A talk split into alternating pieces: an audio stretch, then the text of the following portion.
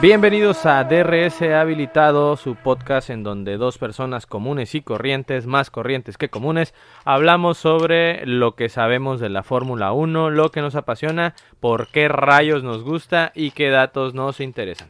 Además de que con los super datos del flaco vamos a saber un poco más sobre la Fórmula 1, así como hemos ido aprendiendo nosotros poco a poco en este corto espacio de tiempo de ser fanáticos, espectadores, de este maravilloso deporte de los motores.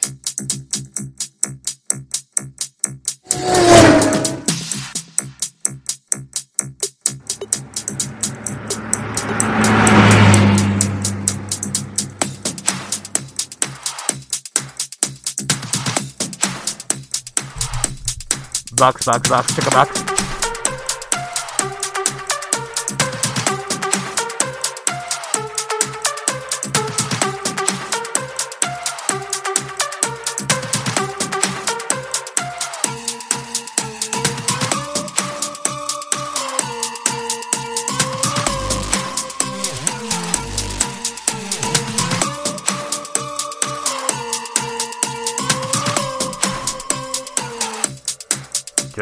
Max. You're correct.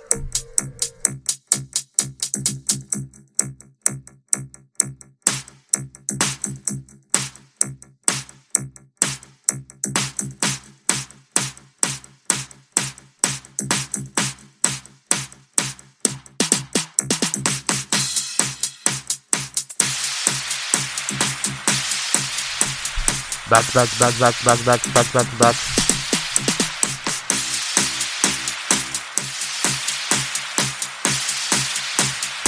DRS habilitado. Flaco, buenas noches, ¿cómo estás? Bu, bu, bu, bu. Buenas noches. El, el capítulo de hoy se llama Max Me Papito gusta. Bebé. No, no, no, no. Para Papito solamente Checo Pérez. Checo Setso Pérez.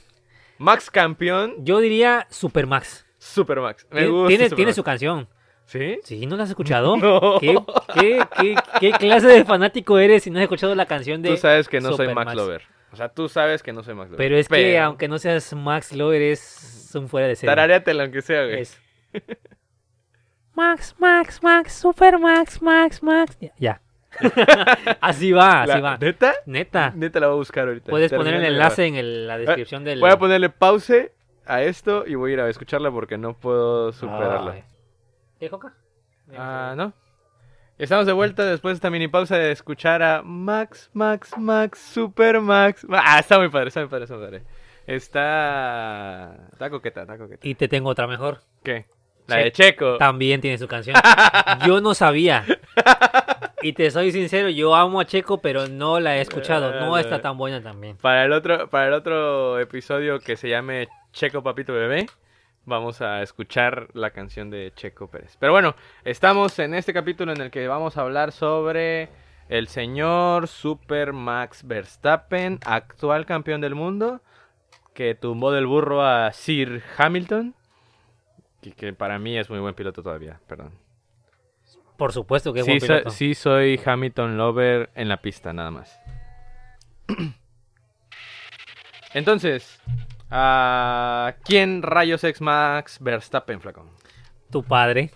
Perro. Y el padre de todos los pilotos de la Fórmula 1. Actualmente. Hay que ser sinceros. Hay que ser sinceros. Tiene un talento y unas ganas y eh, tiene una conexión con el auto que no tiene casi ningún otro piloto. Tiene Ahorita, un papá con en- dinero. En esta temporada, no, no, no, no hables de dinero. El chamaco tiene talento. Acéptalo. Tiene, tiene un equipo de su lado. O sea, también no, no lo quieres comparar con Latifi porque no. Pero tiene, no te hablo de talento porque es, es campeón, le ganó a Hamilton. Hamilton quería el octavo título. y se lo tumbó, sí, pobre. No lo consiguió y yo espero que no lo consiga porque no puede tumbar a, a, a Schumacher de, de ese lugar. Pero bueno, ese es otro, ese es otro tema. Max tiene 24 añitos, no es cierto, 25. Nació el 30 de septiembre del 97. Como dato, eh, Max, ¿de qué nacionalidad es?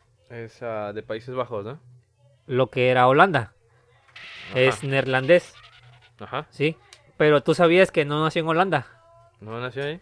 ¿Dónde nació? Nació en Hasselt, Bélgica. Ah, perro. No es- sé cómo se- Ese se vato pronuncia. es belga. Ahora sí, manejando el carro. es una belga.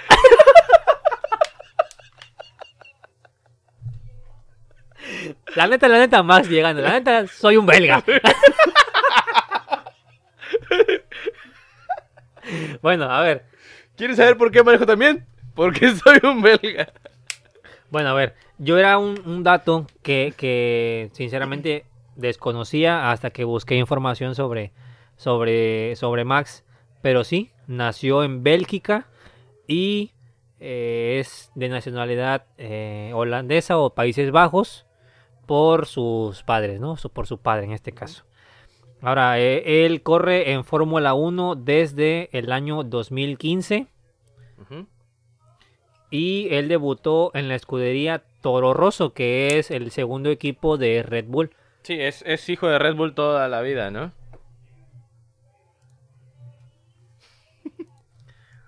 Bueno, no me di la tarea de investigarlo desde niño, pero obviamente él viene de la escuela de Red Bull. Eh, cuando llega a la máxima categoría, eh, a la Fórmula 1, entra con el equipo Toro Rosso, lo que hoy es Alfa Tauri. Él debutó ahí en el 2015, como ya lo mencioné, y para el 2016, o sea, a la vuelta de un año, si no es que menos, lo ascienden, por así decirlo, al primer equipo que es Red Bull. Ha estado ahí desde ese año y eh, el año pasado, 2021, él se convirtió en campeón del mundo. You are world the champions. Malísimo mi inglés. Perdone, perdonen mi inglés. Perdonen mi inglés. Como otro dato, terminó tercero en 2019. Tercer lugar en 2019 y en 2020 también. No había logrado ser campeón hasta el año pasado. Actualmente va en primer eh, lugar de eh, la tabla de pilotos, liderando con, no tengo ahorita bien el dato de todos los puntos que lleva, pero en un momento te lo digo. Y pues todo parece indicar que él será el próximo campeón de... Ah, yo traigo ese dato, yo traigo ese dato. De qué necesita Max para ser campeón de esta temporada de la Fórmula 1. Dale. O sea, ya, ya en esta semana que pasó, en esa última carrera, que fue en lo acabamos de grabar. Singapur. Sí. Ok, vale, vale. Odio mi memoria. Va. Que fue en Sing- Por eso todo lo apunto, ¿eh? Por eso todo lo apunto. Que fue en Singapur, podía haberse coronado si quedaba en primer lugar y si no generaban puntos ni Leclerc ni Checo. Pero era muy... Estaba fantasioso, Ah, eran tenían que quedar números. después del 10 o algo así. Pero para este siguiente este gran premio que es Japón, este tiene también la posibilidad de convertirse en campeón del mundo desde ahorita, porque ya nadie lo alcanzaría ah, si tiene más de 138 puntos, que serían los ¿De puntos que están en juego. Sí, más de 138 puntos que el resto de los corredores, ¿no? De los pilotos, perdón. Entonces, ¿cómo puede ser campeón del mundo en Japón para hacerse con el título de la Fórmula 1 en 2022? Tiene que sacar en Japón 8 puntos a Leclerc y... No, tiene que sacar 8 puntos a Leclerc y 6 puntos ¡Ay, idiota! Olvídalo. Va de nuevo. A ver, a ver. Las combinaciones. Re- de- rebobina, rebobina. A ver, Ok, es Primero, a ver, viendo- es que voy- viendo la publicidad. te voy a ayudar. Esa publicidad está muy fuerte. Te voy a ayudar. Yo por eso tengo mi, mi celular de 3 Va. pesos. A ver. Para que, para que entiendan quienes nos escuchan y tampoco saben mucho de matemáticas como mi compañero, les explicamos la tabla de puntos al momento. Por ejemplo, Max tiene 341 puntos al día de hoy. Leclerc, que es el segundo lugar, tiene 237. Esto quiere decir que Max le lleva 114 puntos a Leclerc y 116 puntos a Checo porque tiene 235. ¿sí? Si estoy entendiendo bien, según lo que explicaste, tendría que tener una diferencia con ellos de 138 puntos. Que son los que están en juego en el resto de la temporada. Así que para el premio de Japón, que es la siguiente semana, Max tendría que, que ganar con 25 puntos, o sea, quedar en primer lugar, hacer la vuelta rápida y que Leclerc hiciera cuántos puntos. Si, ga- si gana en Japón y hace la vuelta rápida, no importa que hagan los demás. Nada ¿Ah, más con eso, sí. Si gana en Japón y logra la vuelta rápida, o sea, 26 puntos, ya, ya es campeón. O si sea, queda tendría- segundo, ahí te va, si queda segundo, Leclerc debe de ser quinto sin vuelta rápida o peor que eso. Y Pérez tiene que ser cuarto o peor que eso y de todos modos Max es campeón. También puede quedar tercero y ser campeón. Pero si queda tercero, este, sin vuelta rápida en Japón, Leclerc tiene que ser sexto y Pérez ser quinto o peor. Y así nos podemos seguir así un chingo de, de posibilidades de cómo puede ser campeón. O sea, si queda cuarto, si queda Como el quinto. Doctor Strange. Ándale. este, pero bueno, esas son las tres posibilidades más cercanas a la realidad. Si queda primer lugar con vuelta rápida, ya valió. O sea, ya lo logró más bien. Y Lo, lo demás no importa. Si queda segundo o tercero, pues ya importa que hagan los otros pilotos que están detrás de él. Y como solamente van a quedar 112 puntos después de eh, la siguiente carrera, Japón. Japón. Eh, Entonces no hay forma de que le alcancen a, a Max Verstappen a menos de que la cague antes el bala al grabar. A ver, las matemáticas no, no son lo tuyo, creo. Nah, No- estoy no- dormido, no tienes estoy ganas de explicar no tengo ganas de explicar matemáticas. matemáticas, exacto. Bueno, Ya me, ya me jodió ir explicando hipotenusas en el trabajo como para hacerlo otra vez ahorita. en pocas palabras, te ayudo. En pocas palabras, si ayudo. Max, si Max gana la siguiente carrera con vuelta rápida, prácticamente estaría siendo el campeón.